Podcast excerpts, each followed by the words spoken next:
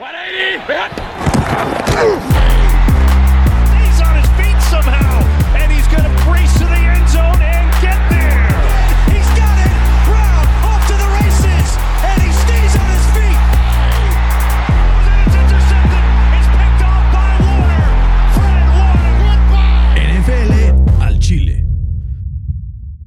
¿Qué tal amigos? Bienvenidos NFL al Chile. Estamos el día de hoy emocionadísimos por un episodio más, episodio número 55 de esta aventura que ya pues octubre, noviembre, diciembre, enero, febrero, marzo, abril.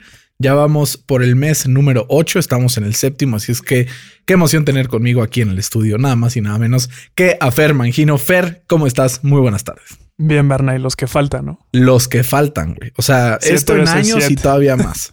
Siete veces siete. Siete veces siete, exacto. Imagínate así de cubriendo el Super Bowl 57 o 56. Imagínate. Si alguien quiere patrocinarnos y mandarnos a cubrir el Super Bowl, están abiertas las convocatorias, solo tienen que escribirnos por Instagram. un Bengals Texans. Lo que sea, Lo que sea. Lo que sea. Nosotros ya saben, estamos felices de irlo a cubrir, podemos hacerles un live stream, eh, tomarnos fotos ahí con los jugadores, mandárselas, cualquier tipo de, de promoción para esto. Jala y estamos muy dispuestos a, a apoyar, ¿no?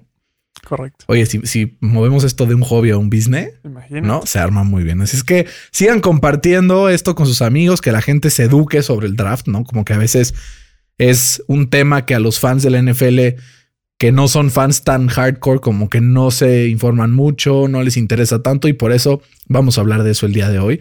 Aprovechando que la próxima semana es nada más y nada menos que el draft. Pero antes de entrar, Fer, en materia, quiero saber tu opinión porque llegaron tus acereros y a tu mejor amigo Miguelito Tomlin le dijeron te voy a extender el contrato. Mike Tomlin pues recibe una extensión y será eh, coordinador en, en digo, este head coach de los Steelers por unos cuantos añitos más. Entonces, ¿qué opinas de esta, de esta extensión de Mike Tomlin al frente de los Steelers? Sí, extiende su contrato hasta el 2024, o sea, tres añitos más. Eh, y tengo emociones encontradas al respecto. güey. Este, por un lado, Tomlin nunca ha tenido una temporada con récord negativo, ¿no? Que eso es algo muy difícil de hacer. Eh, vimos, por ejemplo, a, a Bill Belichick esta temporada que se le fue su coreback y bailó, ¿no? Este, ha jugado dos Super Bowls, eh, ganó Ganado uno, Sí. eh, tiene un récord de 145, 78 y 1. O sea, gana en el 65% de sus juegos. Nada mal. Eh, pero por otro lado, tiene un récord de 5 y 6 en playoffs en los últimos 10 años, incluyendo una derrota con, con Team Tebow y contra Baker Estuvo Mayfield. de oso esa, güey. De oso, güey. Este, yo creo que la organización de los Steelers tiene un estándar y ese estándar es ganar campeonatos. Este, Mike T, eh, Mike T no los ha podido ganar y eso me preocupa mucho como, como aficionado de, de Pittsburgh. Eh, sin duda, yo creo que Mike Tomlin es un, un gran coach motivacional. Este, no pierde el locker room, ¿no? Que eso también es algo muy importante en la NFL. Como, como puede ser tipo Zidane en el Madrid.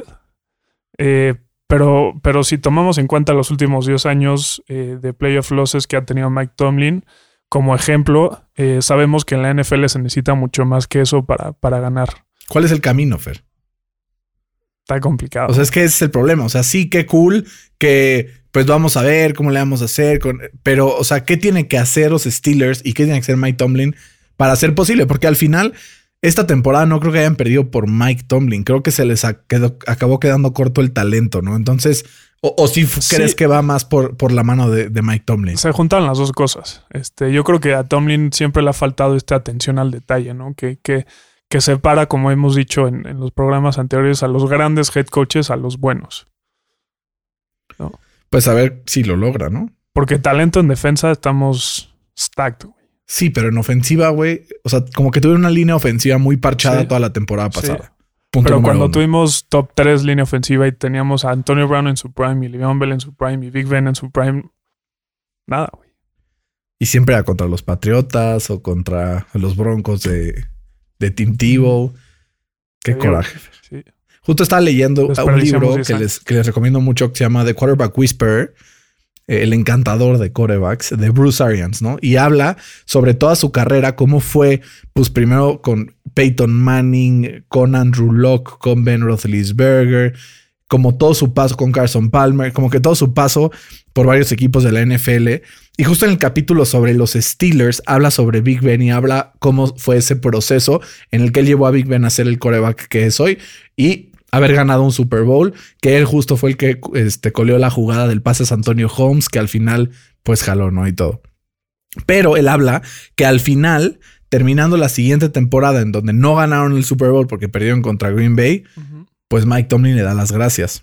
Y ahí pone como no es que mi esposa y yo súper ofendidos, pinche Mike Tomlin es un no sé qué, estamos súper decepcionados. Que eso fue lo que pensó en el momento. No dice que lo siga creyendo, pero como que es generalmente un head coach que no tiene problemas con la gente.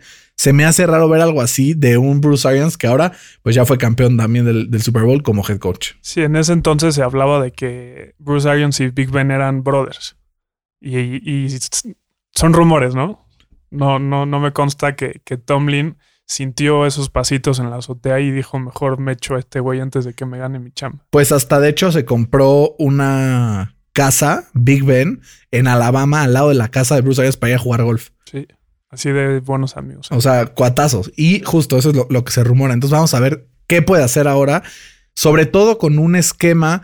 A ver, cuando eres un coach defensivo como Mike Tomlin, y necesitas como abrir la mente a ideas ofensivas nuevas. Si tienes una ofensiva tan predecible como no tuvo Pittsburgh el año pasado, pues tienes que reinventar algo, ¿no? Tienes que jalarle las orejas a alguien, tienes que correr justamente al coordinador ofensivo, que pues por ahí ya empezamos bien, Sí. pero pues se queda el mismo Matt Canada como coordinador ofensivo para este Sí. año. Vamos a ver si realmente hay un cambio o pues es, es el mismo, pues ofensiva, de- es Ben dependiente.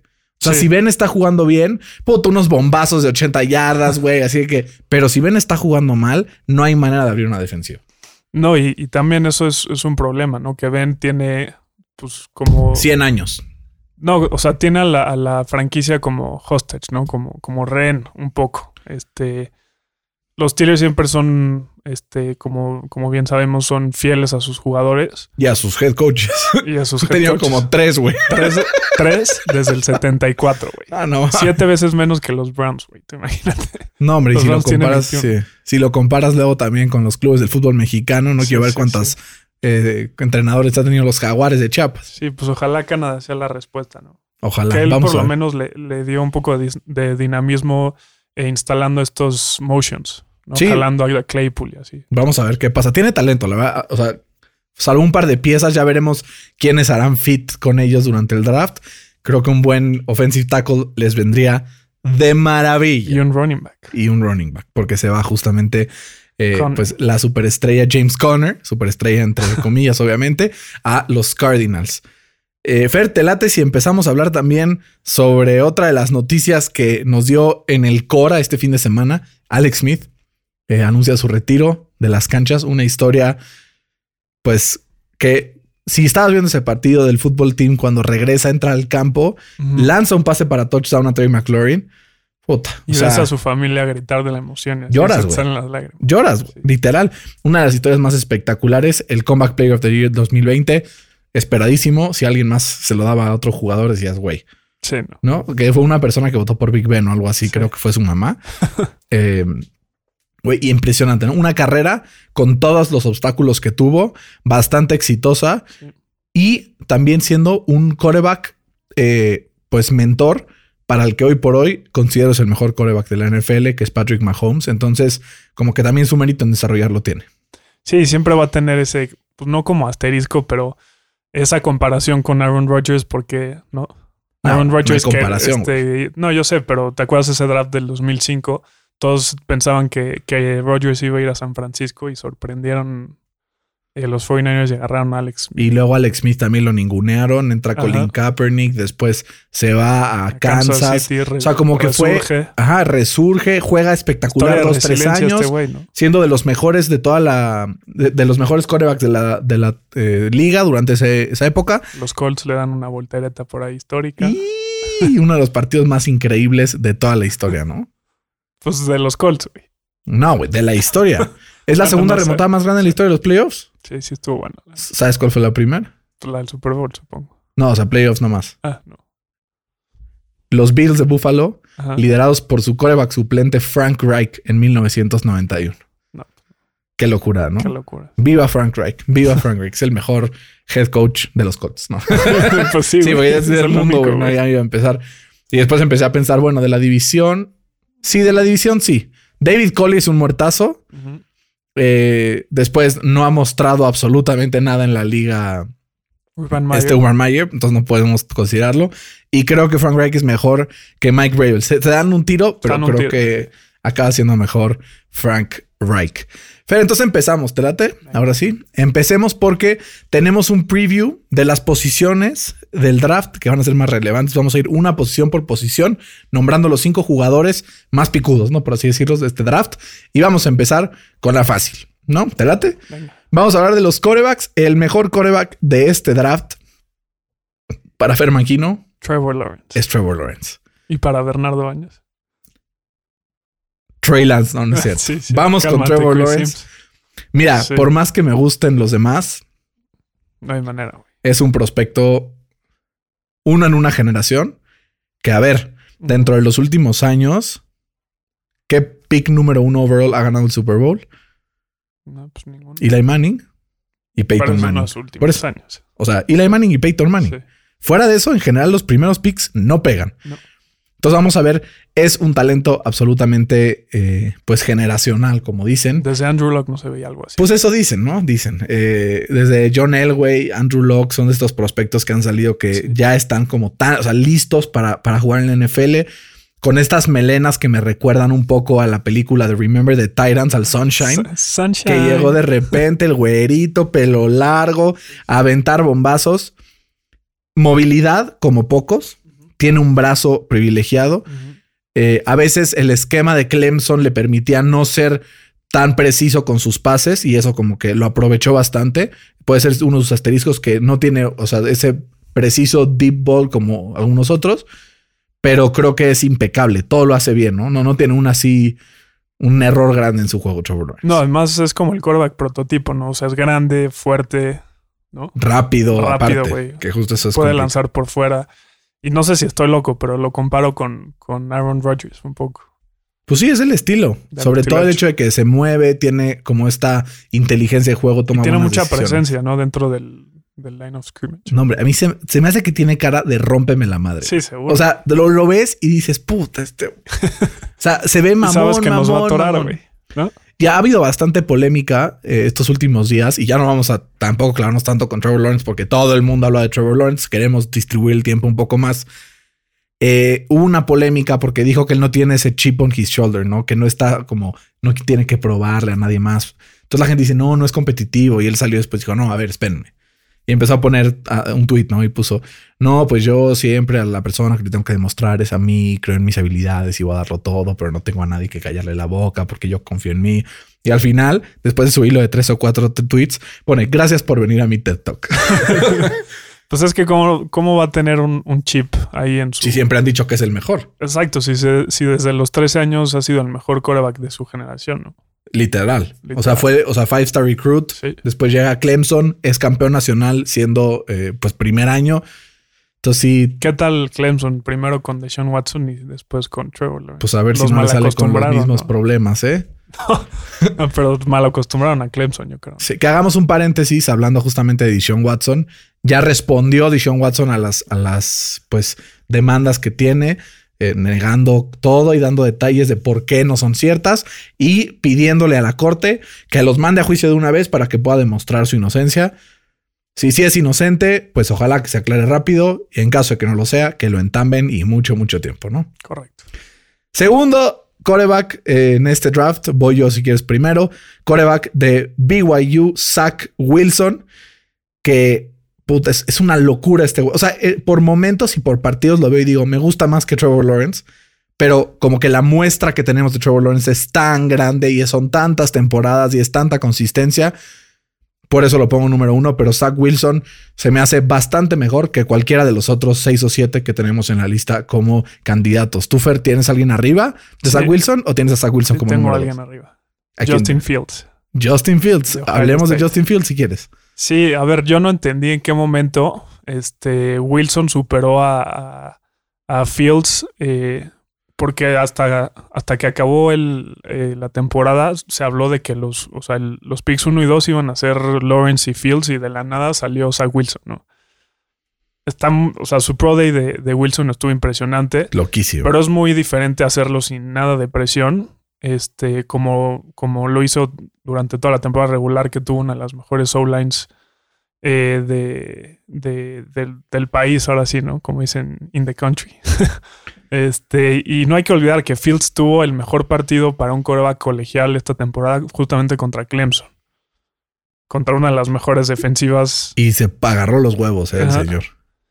Entonces, para mí, Fields es el, es el segundo mejor coreback en este draft. Yo creo que ahí te va. O sea, comparando a Zach Wilson y a Justin Fields, creo que Zach Wilson tiene un mejor brazo. Sí, ¿no? Lanza mejores bien. pases profundos, Sí. tiene más potencia, es más preciso, es muy atlético. Creo que Justin, Justin Fields es un poco más atlético que Zach Wilson, pero creo que le pierde en lo que es el juego por aire. Están parejos para mí. Yo la verdad le doy el, el edge a Zach Wilson, justamente porque, a ver, yo, yo no me planto el sábado en la tarde a ver los partidos de BYU. sí, no, Probablemente sí vea uno de Ohio State. sí, claro. Pero entonces ya, y esto, por eso creo que la narrativa empezó a cambiar. Porque durante todo el año, pues hablan sobre los jugadores que vienen de los equipos potencia. Sí. Una vez que acaba la temporada, los que cubren la NFL empiezan a ver más lo- el tape, ¿no? Como dicen, empiezan a analizar el film, qué tipo de jugadas, qué tipo de pass, qué tipo de todo, y empiezan ya todo este tipo de, pues de, de momentos. Y creo que Zach Wilson, por eso fue que se acercó tanto a la carrera de Justin Fields. Y al final, creo que para la mayoría de los scouts de la NFL lo superan. Según lo que he escuchado, dicen por ahí que algunos equipos tienen a Zach Wilson incluso como Arriba el número Trevor uno sí. en el draft, Sí, arriba de Trevor Lawrence. A mí se me hace una locura, Una locura, güey. Sí. pero lo he escuchado también. Entonces, por eso es mi dos, pero justo Justin Fields es mi número tres. Sí, Entonces, Wilson- como que ahí, Wilson es mi tercero. ahí los tenemos. ¿Cómo, ¿Cómo los comparas? O sea, ¿con- ¿contra qué jugadores los comparas actuales? O Yo a Zach Wilson lo veo como Aaron Rodgers. de plano. O sea, del estilo. No, no, no estoy diciendo que sea ese nivel, pero es ese, ese, ese estilo de, de juego como muy de no importa si estoy parado bien, Ajá. puedo estar off platform y lanzo el mismo pase a la misma velocidad, al mismo lugar, ya sabes. Ok. Y a Justin Fields lo veo como un Lamar Jackson mucho, mucho mejor eh, por aire Ok. y un poco menos atlético. Pero es este, es, como un Kyler Murray, una cabecita más grande. Mira, yo lo tengo a, a Fields como una versión un poco más pequeña de Cam Newton, pero más preciso. Ok, puede ser. Y, y a Wilson... digo, ser más preciso que Cam Newton no es así, puta, qué difícil, ¿eh? Bueno, o sea, sí, pero hay que hacerlo. Claro. ¿no? Eh, y a Wilson lo tengo como una versión más creativa y con más brazo de Baker Mayfield. Me caga Baker Mayfield. A mí también. Pero siento que Trevor Lawrence también va a llegar a ser mi némesis, güey. Seguro va a ser. güey. Porque va, lo van a draftear a los Jaguars, lo vamos a meter dos veces al año. Tiene cara de párteme la madre. Sí, lo siento por tus Colts. Tenemos una defensiva que puede con él. Estoy tranquilo por eso. Eso dicen muchos. Que hablando justo de, de- de la defensiva, entró ya en vigor la nueva norma en la NFL donde los jugadores pueden cambiar sus números, pueden usar eh, prácticamente libre, pueden usar el 1, el 2, el 3 y así. Los, los wide receivers antes no podían, tenían que usar solamente del 10 al 19 y del 80 al 90. Entonces va a haber así unas cosas interesantes, aunque Se si esta raro, temporada, ¿no? ya viste la, la regla, si esta temporada alguien quiere cambiar, tiene que comprarle a todos los distribuidores todos los jerseys restantes con su número anterior Pues sí, güey. a partir de la próxima temporada, y así lo avisan desde ahorita, no pasa nada, no tienen que hacer nada de eso. Pero si quieren ahorita, tienen que así buy out. Pues sí, porque si no, imagínate la cantidad de dinero que se va a perder. Sí, volver a ver a Odell Beckham eh, con su número 3 que usaba en LSU. Ujú. Volver a ver a Darius Leonard con el 10. A mí la neta me da igual el número. Sí, me vale madre. Sí, sí. Pero estaría padre. Jalen Ramsey ahí con el 8. Eh, está simpático. Pero bueno, sigamos adelante. Número 4. ¿A quién tienes con el número 4? A Trey Lance. Yo tengo a Mac Jones. Y aquí es donde vamos a ver esta diferencia entre estos dos jugadores. ¿Qué le ves a Trey Lance? Que dices, este es uno de los mejores prospectos en este draft. Chance me vas a decir que estoy loco, pero yo creo que Trey Lance puede ser el, el coreback con mayor potencial de, de todos. de Tiene todos este sentido. draft. veo, veo por qué lo puedes decir, sí. Este, yo creo que tiene el mejor brazo, o sea, de potencia. Este, puede hacer el, el- este, los lanzamientos que él quiera. Eh, hay, hay ciertas dudas eh, acerca de su experiencia, pero igual que Mike Jones. Sí, ha jugado, ha jugado ocho partidos güey, en su vida. la misma cantidad que Mike Jones. Sí, casi. pero contra equipos de segunda división. Pues sí. este. Eh, yo creo que, que sí, este coreback este, no me sorprendería si acaba siendo el mejor de este draft. Este, Pero tampoco me sorprendería si es el peor, güey. claro. O sea, el, el- el- el piso es muy bajo, pero el techo es altísimo. Altísimo, sí. o sea, es un boom muy bust este cuate. Estoy de acuerdo. Eh, lo comparo como, como un Tyson Hill, eh, pero con un brazo prodigioso. Ok. Sí, puede ser. Es fuerte. Es, yo la, creo que le falta experiencia. Al final, lo que le doy como un plus es que su ofensiva en North Dakota State, que es de la segunda división justamente, usa conceptos ya profesionales, más tirados a la NFL, no tanto conceptos colegiales. Eso le puede dar ventaja. Yo pongo a Mac Jones encima de Trey Lance por su experiencia en juegos importantes, por su experiencia contra rivales de mayor calidad, porque calladita y bajita la mano rompió muchos récords de Joe Burrow el año pasado que decías, güey, es la mejor temporada en la historia para un coreback colegial. Es que justo ese es mi problema con Mac Jones, como que es muy calladito, ¿no? Como que no tiene estas jugadas, o sea, si ves su tape, no tiene como una de estas jugadas que digas, wow, ¿no? Como que no tiene ese wow factor. Pero no tiene ninguna jugada que digas, pendejo. Por eso, entonces es, es así, güey, ¿no? Es como medio tablero. no Pues sé. como Tom Brady. No tiene jugadas que dices, ¿cómo, wow. O sea, nunca, no, o sea, Sí, güey. Güey, compara con Aaron Rodgers, güey. O sea, Aaron Rodgers tiene cosas que te quedas pendejo, güey. pero Mac Jones no es Tom Brady. No, pero dicen O sea, que sí es te un- doy que dicen Mac Jones es, es muy, es muy inteligente. Dicen sí que es el doy, estilo, que, o sea, o sea, diagnostica muy bien las jugadas, se equivoca poco, decide bien, es muy bueno leyendo sus coberturas, sabiendo a qué receptor lanzar, en qué momento. Y también hay que tomar en cuenta que, que, que Alabama estaba loaded, güey. Sí, güey, pero también LSU hace dos años. güey. Pero nada que ver, güey. No sé, güey. O sea, tenía dos. Jamar Chase y Justin Jefferson también. tenía dos, dos Heisman. Jalen, eh, Jalen, ¿cómo se pida? Sí, pero si, si Joe Burrow no hubiera estado el año pasado. Hace dos. no. Ah, no, sí. Si el año pasado Joe Burrow no hubiera ganado el Heisman, lo hubiera ganado Jamar Chase. Ok. Entonces también hay, o sea, es o sea, Pero también nivel, es la línea ofensiva, también es el running back. ¿No? También es la defensa, güey. Pues sí, o sea, también tiene, o sea, no estoy Todo, diciendo que sea malo ni nada, pero también Ohio State tiene, o sea, eh, jugadorazos, Clemson tiene jugadorazos. Es como si dices, bueno, como tenía Travis Etienne, tenía Mary Rogers, tenía, Pero no compares eso No. con. pero tenía muy buen talento también Sí. Trevor Lawrence. Sí, no, no- lo niego. Pero por eso digo que también puede tener, o sea, ellos esos son, son mis cinco, ¿no? Nuestros Sí. cinco son iguales, hay al- algunos invertidos, pero es muy parecido. Exacto. Muy bien. Vamos con la segunda posición y vamos a intentar ser un poco más ágiles y no los vamos a tener aquí escuchándonos dos horas y media. Running backs. ¿Quién es tu número uno, Fer? Najee Harris. El mío no, pero adelante con AJ Harris. Alabama es una locura este güey, es un toro, güey. Es un toro. Es un Este, toro que además puede recibir el balón y correr después de Justo, yo, yo, yo lo comparo mucho con Matt Forte, que si bien no era el más rápido que, que te sacaba jugadas de. O sea, lo denominan en Estados Unidos como home run hitter. ¿no? Que cualquier jugada se va. Me pero es súper constante. Eh, Najee Harris atrapa el balón, solo tuvo tres drops la temporada pasada. Eh, yo creo que representa al, al- al- al running back moderno, ¿no? Que se necesita ahorita en la NFL. ¿Sabes a quién me recuerda a mí? Es del estilo tipo de Jonathan Taylor. Sin el, sin el go speed que tiene Jonathan Taylor, pero es fuerte, rompe tacleadas, recibe bien el balón, es muy inteligente, sabe decidir. Eso me gusta mucho de Najee Harris. Yo lo tengo en número dos. Número uno tengo a Travis Etienne de Clemson. Yo desde la primera vez que vi a Travis Etienne con el National Championship que ganó Trevor Lawrence, dije, ¿quién es este güey? Y cuando se gradúa, yo lo quiero. Sí. Y la verdad, como que ha sido muy constante durante su, su carrera. Y él sí tiene ese siguiente velocidad que no tiene Najee Harris. Tiene algunas cosas técnicas que puede mejorar, que lo apartan de Harris, pero creo que por esa velocidad que tiene, puede superar a Harris justamente. El, el tema es que todos estos prospectos que estamos diciendo, pues depende muchísimo en qué equipo acaben. Porque si, si llega un Travis Etienne y lo clavas en Los Jets. Puta, pues sí, en los Jets, que al final, pues no sabes ni a qué están jugando, probablemente se va a complicar más a que si llegan Sí, a los Colts como Jonathan Taylor el año pasado, que aterrizó en blandito, sí, literal. ¿no? Pero creo que esos son dos, los dos mejores, ¿no? En, Yo lo tengo en el número 3 a Travis Etienne. En el número dos, ¿a quién A? Javonte Seguramente Williams. a Javonte Williams. Yo lo tengo en el número tres de North Carolina. Que me encanta ese como viol- este estilo violento que tiene, ¿no? Pero es, es- ¿sabes qué tienen eh, eh, Javonte Williams de North Carolina? Que es violento, pero a la vez es twitchy. Súper ágil. Es twitchy, así es, es- Estos cortes al lado que hace me recuerdan un poco a lo que hace. Es como un Nahim Hines mamado. Sí. Sí, o sea, rompió 76 tacleadas en solo 157 rushing attempts. Una locura. O sea, más del 50%. güey. Digo, con- también no jugó Es contra. una locura, güey. siempre contra los mejores. En college es más fácil romper tacleadas. Sí, pero ¿por qué es el único que lo hace? Sí, claro. No, lo hizo muy bien. Lo hace muy bien.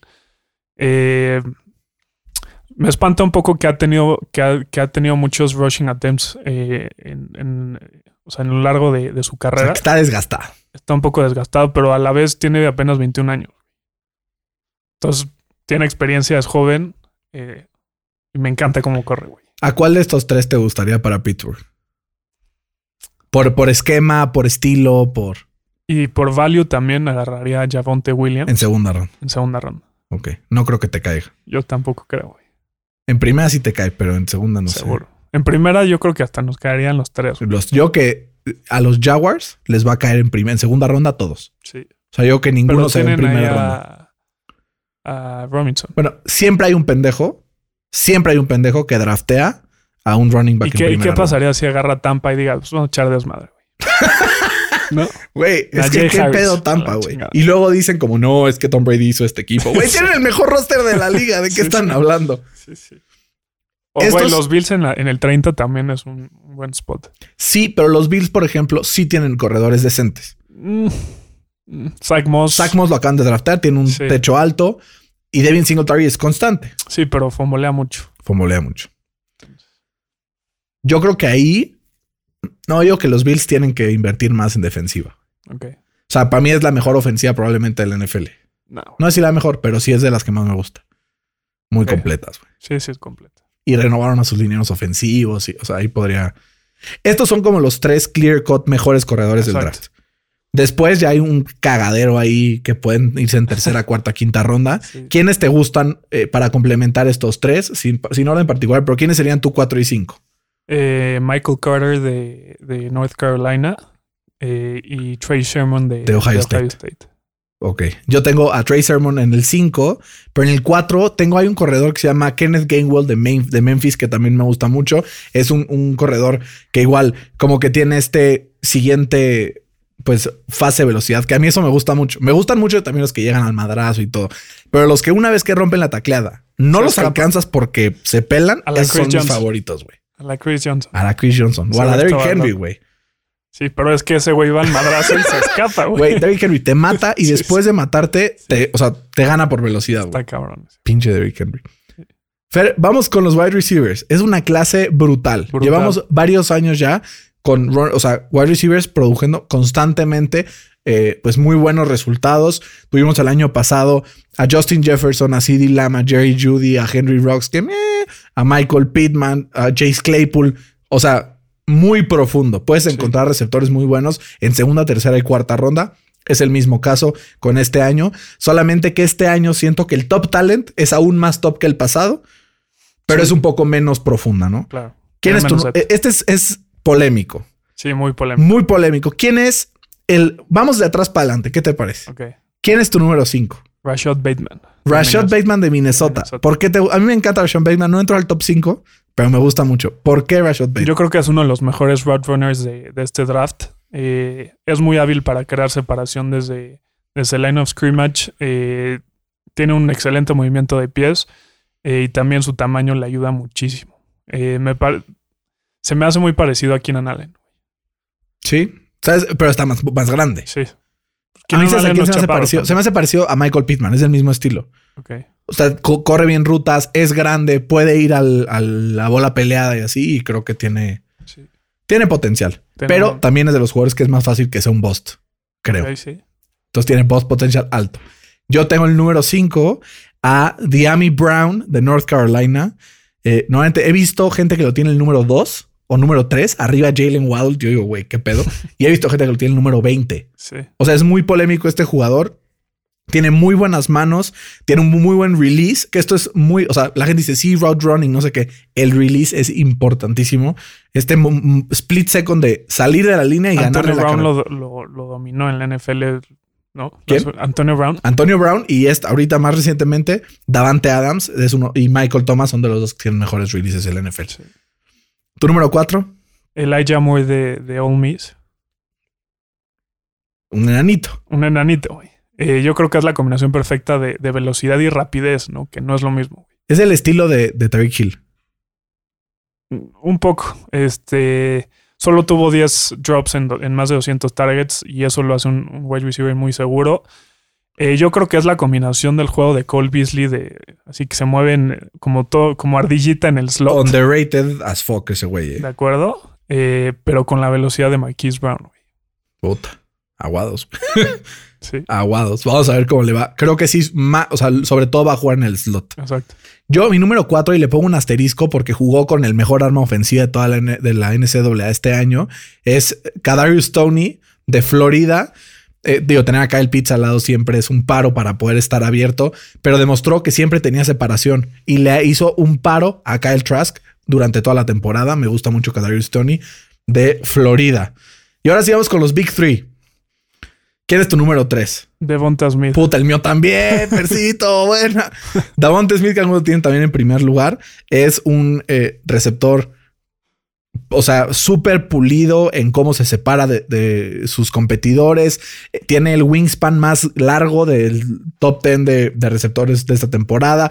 Puede ir a la bola, pues peleada, tiene buena velocidad, Excelente velocidad. pero al final, para mí, creo que está bien flaquito, güey. Sí, pesa apenas 175 libras y, y yo creo que le puede afectar un poco jugando contra corners físicos, ¿no? Que, que, que, que lo presionen sobre todo en... Güey, lo pones con un. Jalen Ramsey y se muere, güey. Sí.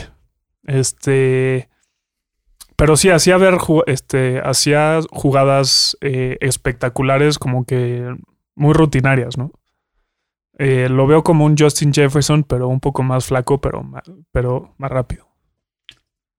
Ok, yo lo veo como un Michael Thomas aún más flaquito. Pero es del estilo de Michael Thomas un poco también. Pero para tiene mí. mucho más velocidad. Sí, pero Michael Thomas tiene un poco más de, de cuerpo. Sí. Número dos, Fer. Eh, Jalen Waddle de, de Alabama. Nuestro top 3 es igual, Fercito. Entonces, a menos de que tu número uno sea alguien así que puta, nadie lo ve venir. Sí. Jalen Waddle de Alabama se me hace del estilo de Devonta Smith, de hecho, pero mucho más grande, más lento, pero que tiene manos súper seguras también, ¿no? Es de las mejores manos de toda la NCAA.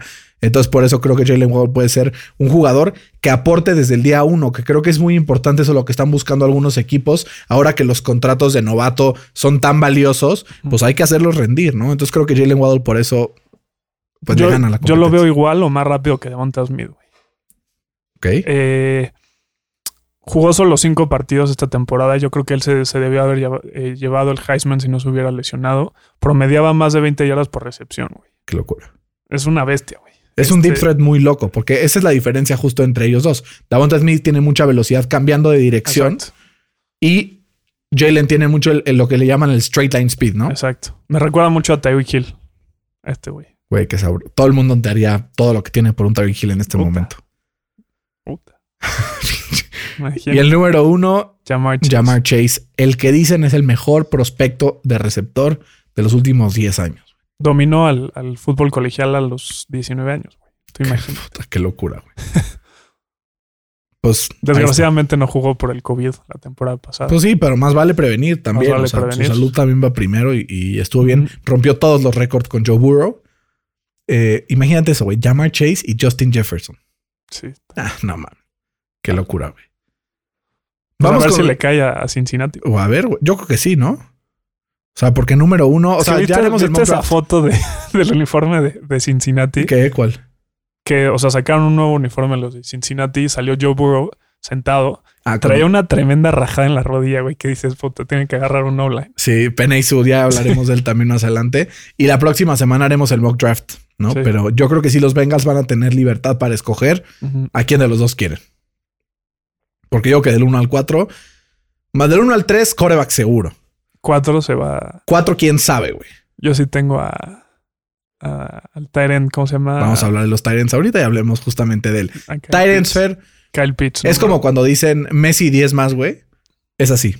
Kyle Pitts y 10 más. Y diez más. Kyle Pitts es el mejor prospecto de tight end de la historia, probablemente. O sea, de- desde quién sabe cuándo no hay alguien con estas características. Es. A ver, es, es mucho más explosivo como receptor que como bloqueador. Entonces, Pero es si, muy bueno. si lo que estás buscando es un, un blocking tight end, que no vas a obtener tanto eso. Pero sí es del estilo, por ejemplo, de George Kittle o de Travis Kelsey en cuanto a la producción se refiere. Sí, a ver, yo no soy muy fan de draftear este, alas cerradas tan temprano en el draft, Pero yo creo que lo estaríamos insultando si lo denominamos nada más como Tyrant. Sí, es, es un Es arma. un güey. playmaker este Es güey. un arma, güey. Sí, Es el Winter Soldier. literal. Eh, quien lo drafté, yo creo que estaría adquiriendo a una futura estrella de, de la NFL sin duda. Eh, yo, yo lo comparo como una versión mucho más completa de Darren Waller. Justo, justo es una de las conversiones que he visto mucho. Darren Waller. Y, güey, el Kyle Pitts va a ser una locura, güey. También depende de dónde caiga, güey. Atlanta, güey, seguro. ¿Crees que Atlanta lo agarre? Seguro, güey. No sé, güey. Seguro. Chance Atlanta le habla a Bill Belichick y le dice, hey, ¿no quieres un coreback? Pues ojalá, a ver, ojalá y no, güey. Ojalá no, güey. Fer, ¿quién es tu coreback número dos? Eh, Pat Framery de, De, Penn, State. Él es mi número tres. Hablemos de él un poco. ¿Qué te gusta de Pat Framework? Eh, domina el medio campo. Eh, no tiene esta velocidad como, como la de Kyle Pitts, pero, pero domina el medio campo. Y sí puede ser que tenga un poco más de velocidad que, que un linebacker promedio. Como estas rotitas que a nuestro Ortex le cagan de, de Sí, Travis Kelsey. es que ese güey camina 10 yardas, se voltea y le da el balón en las manos. güey". ¿No? Exacto. Entonces hace, hace algo parecido. A mí me gusta mucho Tommy Tremble de, de Notre Dame. Te voy a explicar por qué. A mí me encantan los Titans que rifan el físico por el equipo. Un tipo Moal y Cox que bloquea cañón, que aparte pues también es bueno recibiendo. Tommy Tremble en Notre Dame, una de las escuelas con mejor tradición de bloqueo, pues tiene siempre las mejores líneas ofensivas. Creo que aprendió mucho, aunque no es un arma muy desarrollada a la ofensiva en cuanto a recepciones. Creo que equipos que jueguen con sets de dos o tres tight ends van a echarle un ojo a. Tommy Tremble y aparte tiene un nombre súper cool, güey. Sí, Tommy Es Tremble. como Tommy Terrible, así Tommy Tremble. Suena muy bien, güey. Sí, sí. En, en Dame, como dices, enseñó su versatilidad y, y sobre todo es un jugador que le encanta bloquear, güey. ¿Qué digo? Estos, tanto Tommy Tremble como Pat Framer ya están como finales de la segunda, principios de la tercera ronda. No esperen, así como ese año que estuvieron TJ Hawkinson y Noah Fant, los Sí, dos no. top 20. No, esto no va a pasar este año. ¿no? Y lo, y lo, lo comparo con, con otro jugador que también te encanta su nombre. Kyle Juszczyk. Güey, Cal Juszczyk es una locura, porque aparte también juega desde el backfield como Exacto. fullback, Exacto. Que acaba de renovar, de hecho, con San Francisco. Eh, mis otros dos tight ends, eh, Brevin Jordan de Miami y Hunter Long de Boston Los College. ¿no? Que tampoco son... primero Hunter Long y después Brevin Jordan. son los que llegan a, A top sexta, 4 o séptima 5 ronda. rondas. Ya los demás ya van a estar ahí. Vamos a empezar con mi posición favorita, que es los linieros ofensivos, ¿no? Eh, tanto centros como guards, como tackles. Siéndote honesto, en mi top 5 hay puro tackle, pero sí, el mío también. que también hay otros por ahí que valdrá la pena. Ahorita terminando mencionamos un par de los que, de los que pintan, pero Fer es un class puta. Sí. O sea, para aventar para arriba. Estaba viendo así y hay, en, o sea, la mayoría de los que empiezan a ver como draft grades, hay como 30 draftable tackles. Sí. Güey, alcanza para uno por, por equipo. Sí, mi número 5 de este año podría ser el número 1 de cualquier otro draft. El año pasado había muy Bueno, el buenos año también. pasado también. Pero ponte que era top 5. Sí. O sea, el año pasado, eh, tanto Jedrick Willis como Tristan Wirfs, eh, también de- Mekai Beckton, o sea, eh, fue un buen año. Y, y los que se fueron después fueron los mejorcitos. Sí, justo. El primero que se fue justo, el, el Andrew Thomas, fue el que bosteó ahí un poco en, en los Giants. Fer, ¿quién es tu número 5? Porque el 1, vamos a hablar ya pronto de él, pero ¿quién es tu número 5? Eh, Samuel Cosmi de Texas AM. Longhorns, Sí. el mío también, muy bien. Es Eh. un eh, pues jugador dinámico y sobre todo es un jugador que es un tremendo mastodonte.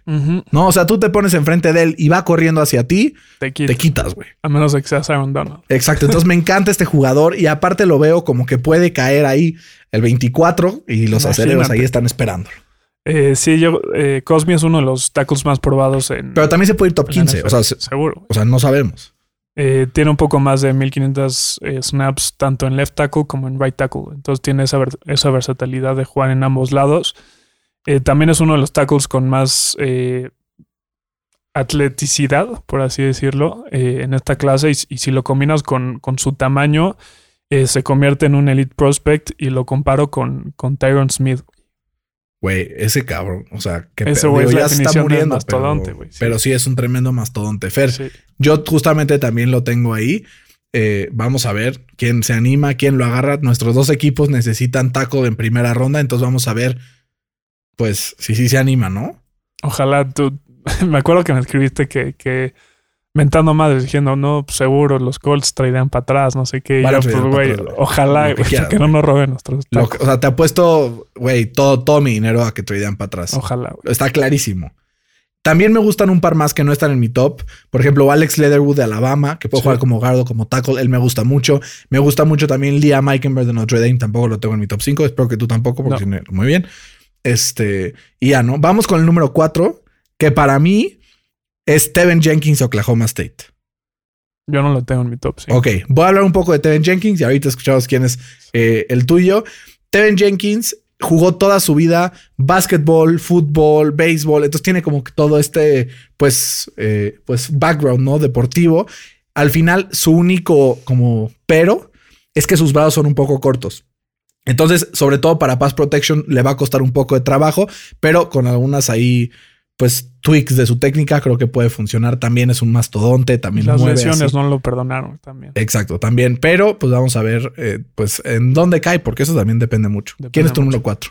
Eh, Elijah Vera Tucker de USC. Elijah Vera Tucker, justamente yo dije que no tenía ningún guard ni centro. Elijah Vera Tucker, la mayoría de sus snaps ha jugado de guard. Es que él, él puede jugar de guard, de tackle, de centro, de todo. Por eso lo tengo dentro de mi es top. muy versátil. Es muy muy versátil. versátil. De USC.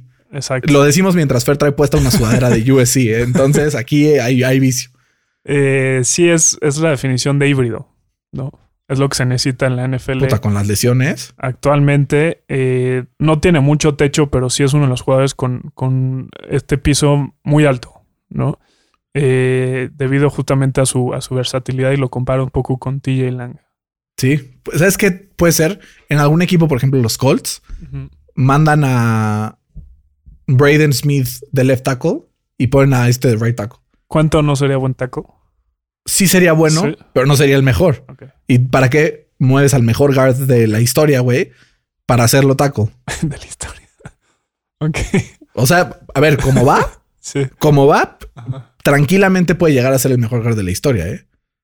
Veremos. O sea, si sigue así, ha sido All Pro todas sus temporadas y, y probablemente siga haciéndolo. Sí, sí, pinta muy bien. Entonces, imagínate a alguien así, 20 temporadas All Pro, Sí. Hall of Famer en el momento, ¿no? Entonces vamos a, vamos a ver. Fer, ¿quién es tu número 3? Christian Derrison. El de- mío también. de Platiquemos del de. Virginia Tech. Eh, un prospecto que yo lo he visto también, sobre todo, encima del que no sigue. O sea, yo lo he visto a tan arriba como dos, pero también tan abajo como cinco. Otro también que las lesiones no lo dejaron en paz, ¿no? Sí. Y justamente por, por el peso que tiene eh, de arriba de 315 libras, es un poco el, el concern, el concern ¿no? que tiene de. 322 fue su Pro Day. Qué locura. Y si te lesionas mucho con ese peso, es más complicado eh, recuperarte.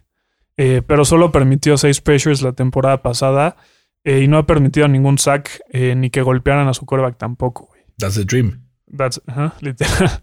Eh, yo creo que tiene todo para ser un elite tackle en, la- en la NFL. Y me recuerda un poco a Russell Okung. Ok. Tanto en los Sí. Chargers y como en los. También en Carolina jugó también esta temporada. Muy bien. Eh, Fer, tu número 3, 2.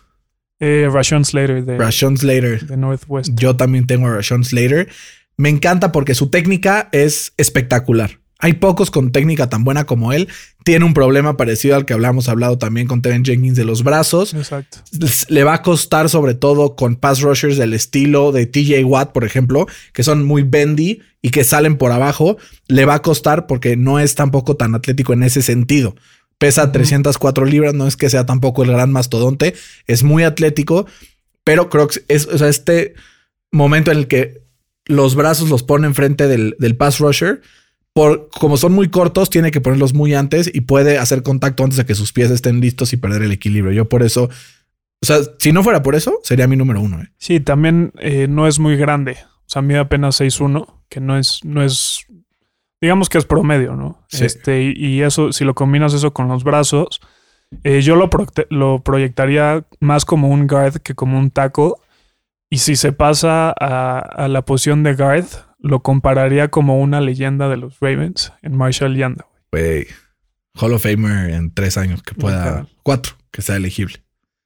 Pero el número uno, vamos a hablar del mejor prospecto de tackle de los últimos 10, 15, 20, 30 años.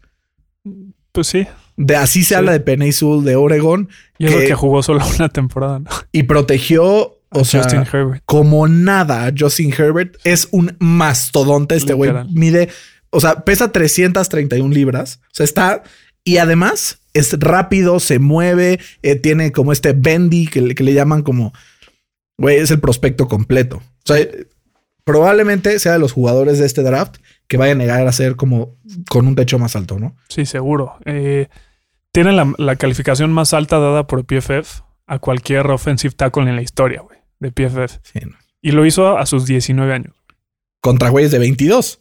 o 23. Y ahorita Es una imagínate, locura, o sea, todavía güey. tiene espacio para crecer en atleticismo. Es una locura. Me recuerda muchísimo a, a Taylor Luwan porque son gentes, bueno, son jugadores Como enormes, me cae Beckton más chaparrito también, ¿no? Tipo, y más atlético. pero más atlético. Exacto. el Taylor Lewan fue acabando siendo medio bust. Pero Pues, de prospecto pintaba bien. pintaba bien. Fer, ¿crees que se vaya en el top 5? Ojalá no, porque eso querrá decir que, que se fue a los bengalíes y eso no me gusta. Yo sí creo que se vaya a los Bengals, güey. Ojalá no. Y justo va a enfrentar ahí a Cam Hayward, si va por afuera. Te diría que a TJ Watt, pero se va del otro lado. Se va al otro. Eh, pero bueno, quién sabe a ver si no lo mueven este año. no, pero tipo, tuviste a este. ¿Cómo se llama este güey al que draftearon y que se lesionó los A- Bengals? A Jonah Williams. Jonah Williams, que estuvo lesionado. Sí. Lo pones de right tackle y que aprenda a jugar ahí. Sí.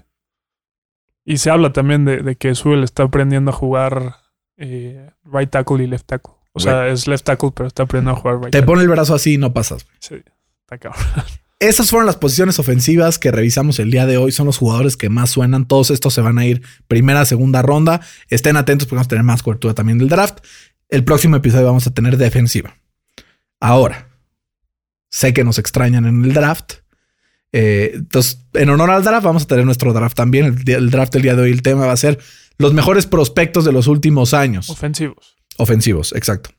Prospectos de los últimos años. Desde el 2015. Habíamos dicho 2015, pero si te vas 2012 no pasa nada, ¿no? O sea, como Pues de Andrew Locke para acá, de Andrew Locke para acá, así de Andrew Locke para acá. Eh, si quieres, no, no usemos Andrew Locke si Ah, quieres. está bien, está este, bien. úsalo. pero, pero empecemos. Fer, la pregunta con la que vamos a iniciar es la siguiente.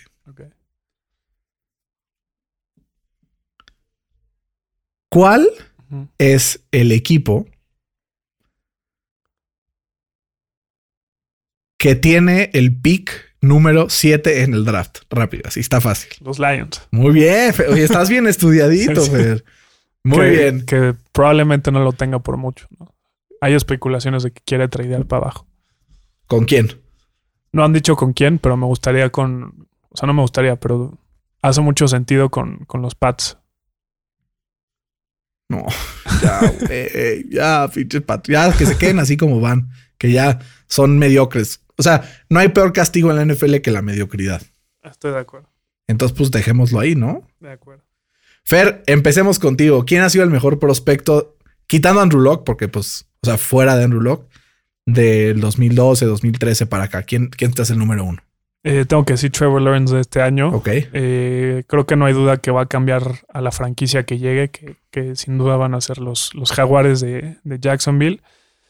Eh, justamente como Locke lo hizo con Indianapolis. Pinche Andrew Locke, güey. ¿Por qué te retiraste? Voy a, voy a llorar aquí, güey. O sea, no, no entiendo. Y la semana que entra que sea defensivo, tengo unos también bastante sabrosos para ese tipo de, de jugadores. Yo eh, voy a escoger, Fer, a alguien que acaba de salir del draft, que es Joe Burrow, el año pasado. Una locura lo que hizo en LSU su último año y un prospecto pulcro también. Sin preguntas, sin cuestionamientos y que hizo un, un excelente, pues, primer año hasta que se lesionó, ¿no?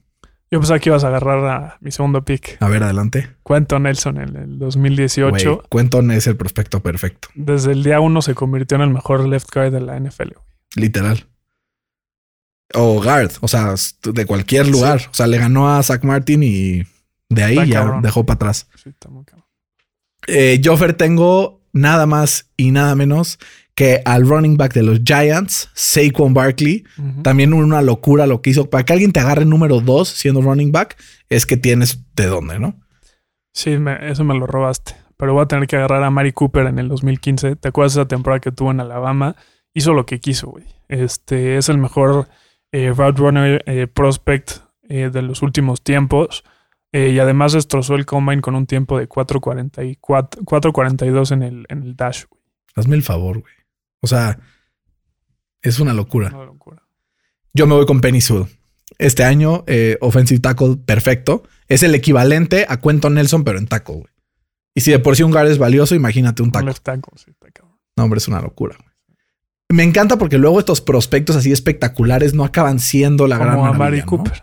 Como Corey Davis, güey. Corey Davis. Corey Davis lo agarraron en sexto overall. Leonard Oh, Fournette exacto, también. Fournette los también, top. 10. O sea, como que hay varios así que y de repente un Dalvin Cook que apenas segunda ronda, quién sabe qué. Y es de los mejores running backs del NFL. Jonathan Taylor se fue en segunda ronda el año pasado. Y Cámara tercera. que a mí me, me emociona mucho porque ya empiezas a ver de que a mí me, me gusta mucho cuando cuentas de Instagram publican de que los mejores en cada posición. Y si ponen uno de los Colts en el top 10 es como, yes, a huevo. Y ya empiezo a ver jugadores de los Colts en casi todas las posiciones. Menos left tackle. No tenemos, güey. O sea, ni tenemos. Y quarterback. Pero tipo, centro, top 5. Ok. Left guard, top 1. Sí. Right tackle, top 5. Top 7. Pues según PFF, número 2, pero está bien, te la doy Top top siete. 7 si quieres. Pero bueno, top 10, ¿no? Sí. Eh, right guard es promedio, entonces no, él no está ahí. Running back, en muchos lugares lo tienen No top sé si- 7, güey. No sé si tienes eh, como elite, pero tienen un depth No, impresionante. Jonathan Taylor, como no es elite, güey. Dime 10 corredores mejores que Jonathan Taylor. güey. Pero elite no quiere decir que sean top 10. O sea, elite son 5, güey. O sea, pero de todos modos es top 10. O sea, tipo Sí. es Derrick Henry, C-Mac, Cook, Chubb, Saquon. Camara, Saquon, Jonathan Taylor. Se nos está olvidando alguien, güey. Seguro. No, güey. Seguro. se nos. ¿Quieres meter a Aaron Jones? Porque yo no. No, no lo pondría. Pues sí, Ahí está, güey. top 7. Fue el tercero en yardas el año pasado. Digo, Nick Sí. Chubb y Camara estuvieron. Digo, y ¿Nick C-Mac Chubb estuvieron. dijimos o no dijimos? Sí, dijimos Nick Chubb. Seguro. Sí. Ahí está. Y luego, este linebacker, top 3. Pues el. Darius Leonard. Nada más. O sea, por eso, o sea, digo, o sea, independientemente de cada Sí. posición. Y estoy- ya. Slot corner, top 3. Ujú. Entonces ahí, pues va poquito a poquito, Sí. ¿no? Y dale dos años porque Rodrigo Blankenship, el mejor pateador del NFL, muchachos, van a ver. Pues eso sí han tenido historia de tener a Buenos pateadores. buenos pateadores. El Adamcito. Pat McAfee también. Punters tenemos muy buen. Sí. Bueno, esto es todo. Yo podría aquí quedarme aquí hablando de los Colts dos horas más, pero creo que vamos a terminar con este episodio. Escúchenos también el próximo episodio. Vamos a hacer el mismo ejercicio, pero con la defensiva. Y la próxima semana, justo antes del draft, les tendremos listo su mock draft que vamos a hacer entre los dos. Aquí en vivo vamos a agarrarnos a golpes como si fuéramos los general managers de los equipos. Vamos a defender nuestros picks y a ver al final a quién elegimos. No vamos a manejarlo para que nos toque el jugador que queremos. Entonces vamos a ver, todavía no decidimos si no- vamos a ponernos de acuerdo o nos vamos a dividir los equipos a la mitad para ver así ir escogiendo uno. Pues yo digo un volado, coin Hay que ver. uno y uno, uno y uno. Buenas. Pues esto fue todo por hoy. Eh, muchas gracias por escucharnos. Les mandamos un saludo y un abrazo enorme a nuestros amigos en Saltillo que se van a juntar a ver el draft. Nos escribió Carlos que le mandemos un saludo a su grupo. Se van a, a- se van a juntar a ver el draft. Así es que un abrazo, disfruten mucho el draft. Un abrazo hasta Saltillo. Fer, muchísimas gracias como siempre. Gracias, Berneda. Un, un agasajo. Me agasajo. Se portan bien. Un abrazo. Esto fue NFL al Chile.